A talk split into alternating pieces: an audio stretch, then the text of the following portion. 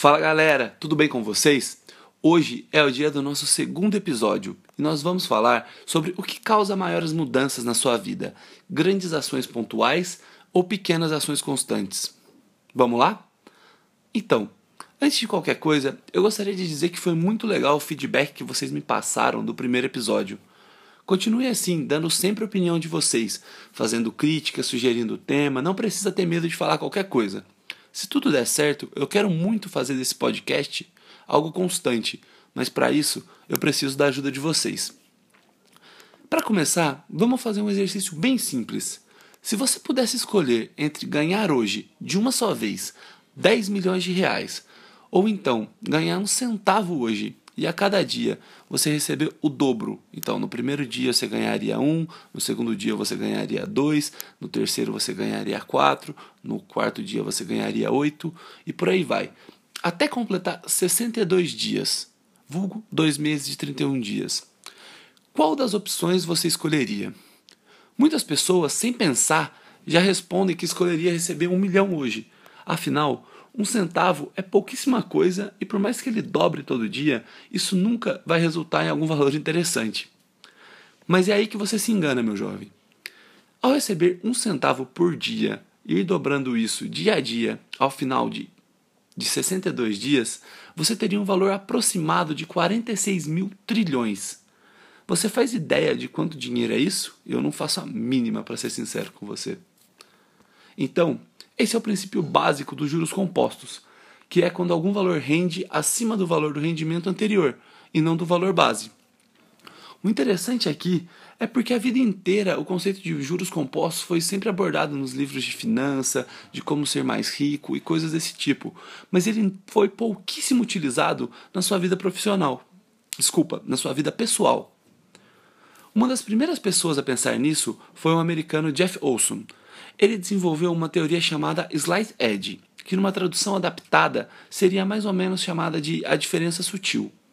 Toda a base da teoria dele é de que o que faz algumas pessoas serem bem-sucedidas na vida e outras não, não são grandes ações, e sim as pequenas ações que tomamos no dia a dia, daí o nome a diferença sutil. Ficou um pouco confuso, né? Eu vou tentar te explicar melhor.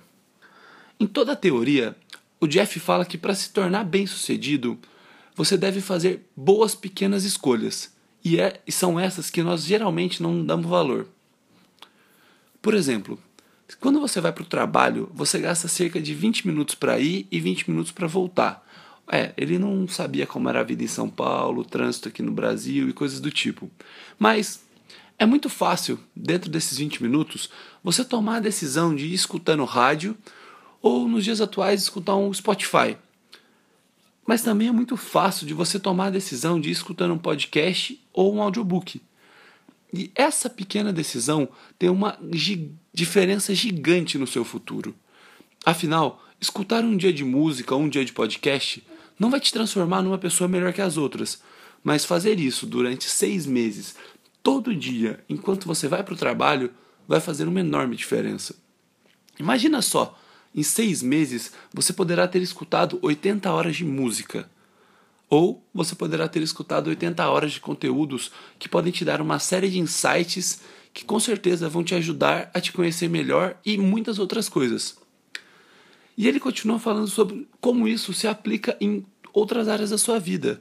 Outro exemplo é comer um Big Mac. Se você comer um Big Mac hoje, isso não vai te deixar de ser, não vai fazer você deixar de ser saudável ou fazer com que você tenha um ataque cardíaco. Mas fazer isso sempre faz uma enorme diferença. O problema é, é muito fácil você comer um fast food. Mas quando é muito fácil você, mas também é muito fácil você não comer. E esse é o ponto de tudo. São as pequenas e fáceis decisões que impactam muito na nossa vida no longo prazo. Eu não, vou, eu não vou lembrar exatamente os dados que ele apresenta, mas imagine a seguinte situação: três amigos que têm a mesma altura e o mesmo peso, mas têm hábitos diferentes. O primeiro é uma pessoa comum, que sempre que possível faz questão de comer saudável, mas não faz questão nenhuma de fazer um esforço para isso. Então, sempre que dá uma vontade, ele come qualquer coisa. E também ele não faz exercício. O segundo já é bem mais desleixado com a alimentação ele come bem durante o dia, Mas todo dia, quando chega do trabalho, ele toma uma cerveja, isso mesmo, uma cerveja só, e come um tiragosto enquanto assiste um pouco de TV. Já o terceiro é uma pessoa bem mais saudável, faz escolhas saudáveis sempre e no máximo se permite comer uma coisa ou outra no fim de semana.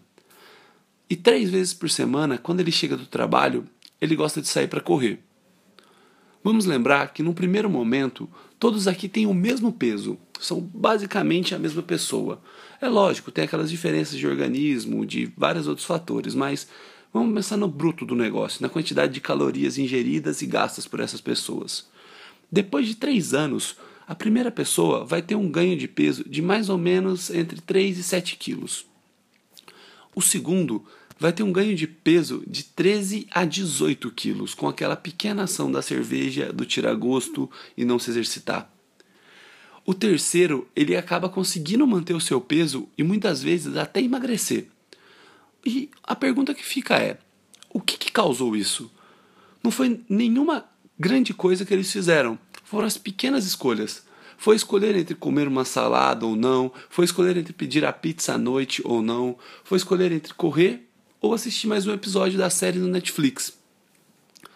E eu não sei se você já foi um pouco mais gordinho alguma vez na sua vida e emagreceu, mas posso te falar com toda certeza do mundo. 7 quilos a mais fazem uma diferença gigantesca no seu dia, no seu âmbito, no seu, desculpa, no seu ânimo, no seu dia, na sua produtividade, no, na sua qualidade de vida, nos seus hábitos. E se 7 quilos já faz a diferença, eu não preciso nem falar como 18 quilos fazem diferença, né?